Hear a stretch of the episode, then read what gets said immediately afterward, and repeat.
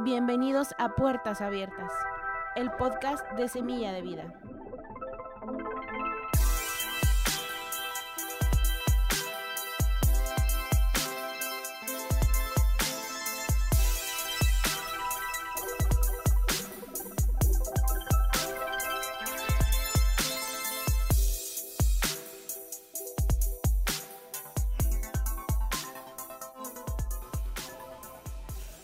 Hola, ¿qué tal iglesia? Soy Ricardo Contreras y es un placer para mí poder llegar a ustedes a través de Puertas Abiertas, el podcast de Semilla de Vida.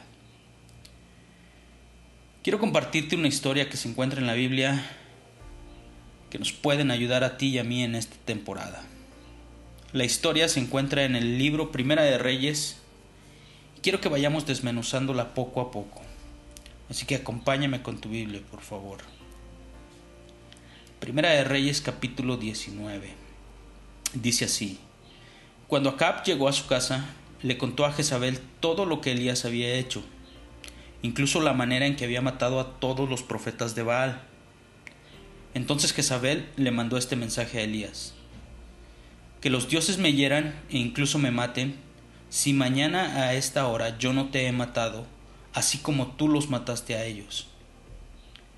Elías tuvo miedo y huyó para salvar su vida.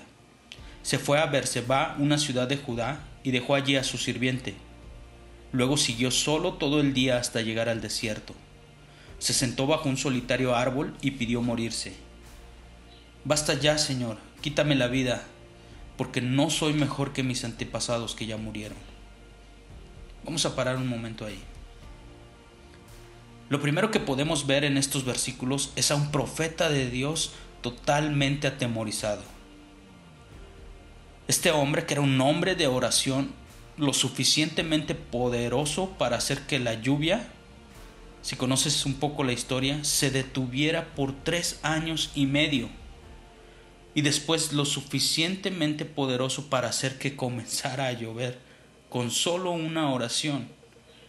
Ese hombre ahora estaba huyendo lleno de miedo aquel que había hecho descender fuego de Dios a través de su oración, ahora estaba orando, deseando morirse. Estoy seguro que en medio de esta pandemia muchos de nosotros también nos hemos visto atemorizados. La amenaza de verse afectada en nuestra salud al grado de poder perder la vida, a más de uno nos ha llenado de miedo y desesperanza. Y quizás no hemos sido afectados en esa área de la salud, pero lo que sí nos angustia y afecta es pensar que esas emociones o pensamientos no son propias de nosotros como hijos de Dios. Y por eso creo que es importante esta historia, porque Elías quizás es uno de los profetas más poderosos del Antiguo Testamento. Y al conocer su historia, Elías nos recuerda que no importa el tamaño de hombre o mujer de Dios que seas, hay situaciones en la vida que harán tambalear todo nuestro mundo interior. Y no está mal tener miedo. Por lo tanto, me gustaría decirte que no le aumentes a tu depresión o a tu miedo la condena de pensar que Dios está enojado porque nos asustan o nos, atemorizan estas situaciones. La verdad es que no todos procesamos las circunstancias de la vida ni las emociones de la misma manera. Y me gustaría que a través de esta historia no solo te puedas ver identificado con el temor de Elías, sino que rescatemos algunos principios que ayudaron a salir de esa temporada de crisis y estoy seguro nos ayudarán a nosotros. Fíjate lo que dice en el versículo 5. Entonces se acostó y durmió debajo del árbol. Mientras dormía, un ángel lo tocó y le dijo, Levántate y come. Elías miró a su alrededor y cerca de su cabeza había un poco de pan horneado sobre piedras calientes y un jarro de agua. Así que comió y bebió y volvió a acostarse. Entonces el ángel del Señor regresó, lo tocó y le dijo, Levántate y come un poco más de lo contrario, el viaje que tienes por delante será demasiado para ti. Entonces se levantó, comió y bebió, y la comida le dio fuerza suficiente para viajar durante cuarenta días y cuarenta noches hasta llegar al monte Sinaí, la montaña de Dios. Allí llegó a una cueva donde pasó la noche. Una vez más vamos a detenernos ahí. La primera recomendación y acción que ayudó a Elías, y que quizás no te va a sonar muy espiritual, pero nos ayudará a salir de temporadas de miedo, ansiedad y depresión, es comer bien y dormir bien. Fíjate lo que el ángel hace. Le da de comer, lo deja dormir y luego en el versículo 7 le vuelve a decir, levántate y come un poco más. De lo contrario, el viaje que tienes por delante será demasiado para ti. El psicólogo clínico y escritor Jordan Peterson menciona en su libro 12 reglas para vivir que las primeras dos preguntas que él le hace a sus pacientes son ¿duermes bien? ¿comes bien? Si le contestan que no, eso es lo primero que él propone solucionar. Y dice, no se puede tratar la ansiedad o la depresión si se tienen estos malos hábitos, ya que estos hábitos están estrechamente relacionados con los sistemas que regulan las emociones negativas. Y comer bien y dormir bien tiene que ver con horarios y rutinas. La mente y el cuerpo están conectados y una buena alimentación es vital para estar bien por dentro, pero también por fuera. Nos ayuda a proteger nuestra salud física y mental. Cuando dormimos bien, el cuerpo se relaja y eso facilita la producción de melanina y serotonina, estas hormonas contrarrestan los efectos de las hormonas del estrés y nos ayudan a ser más felices y emocionalmente más fuertes. Entonces la primera cosa que podemos aprender de Elías para salir del miedo y la depresión es comer y dormir bien. Pero continuemos. Versículo 10. Entonces el Señor le dijo a Elías, ¿qué haces aquí, Elías? He servido con gran celo al Señor Dios Todopoderoso, respondió Elías. Pero el pueblo de Israel ha roto su pacto contigo, derribó tus altares y mató a cada uno de tus profetas. Yo soy el único que queda con vida y ahora me buscan para matarme a mí también. Yo me pregunto, ¿de verdad Dios no sabía qué hacía Elías?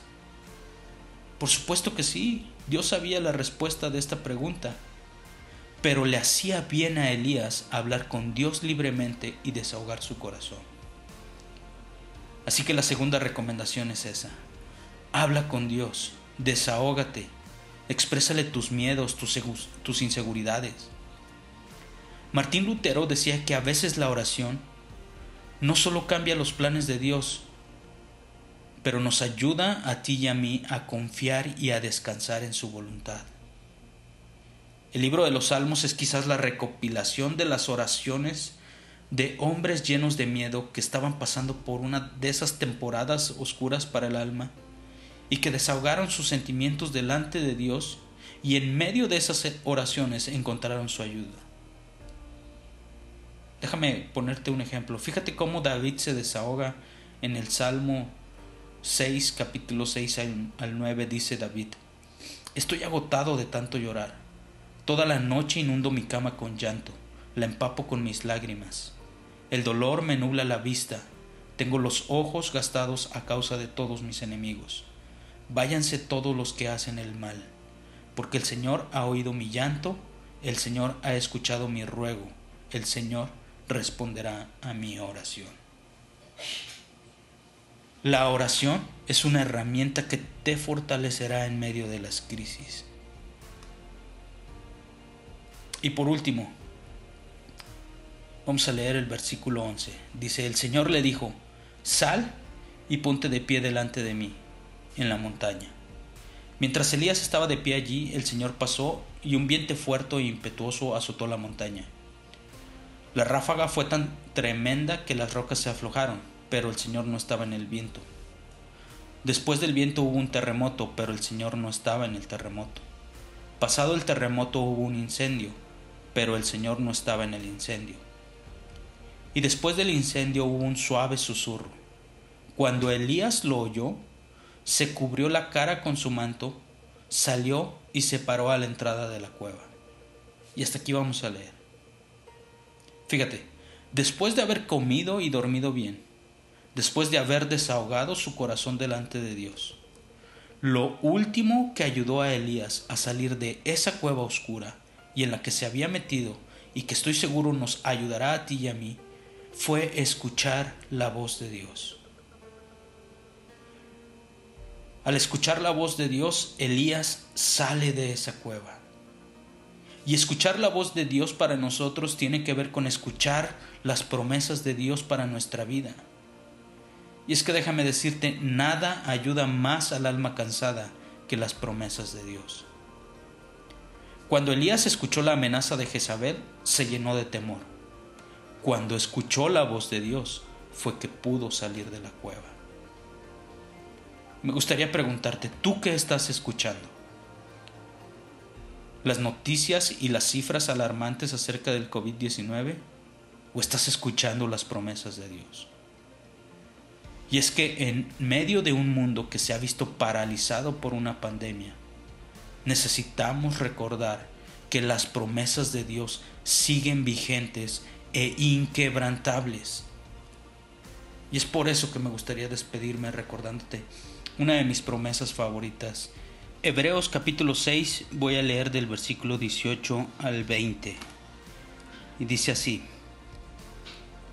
para que por dos cosas inmutables, en las cuales es imposible que Dios mienta, tengamos un fortísimo consuelo los que hemos acudido para asirnos de la esperanza puesta delante de nosotros, la cual tenemos como segura y firme ancla del alma, que penetra hasta dentro del velo, donde Jesús entró por nosotros como precursor, hecho sumo sacerdote para siempre, según el orden de Melquisedec.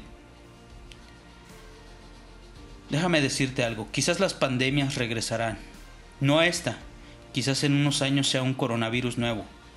La enfermedad continuará y los miedos volverán a venir. Pero el consejo seguirá siendo el mismo. Tengamos buenos hábitos, Comer y dormir bien ayudarán a alejar el temor. Hablemos con Dios, desahoguemos nuestro corazón. La oración nos permite descansar en Él. Y por último, escucha su voz, medita en sus promesas. Recuerda que tenemos una firme ancla, así que mantengámonos firmes en las promesas de Dios.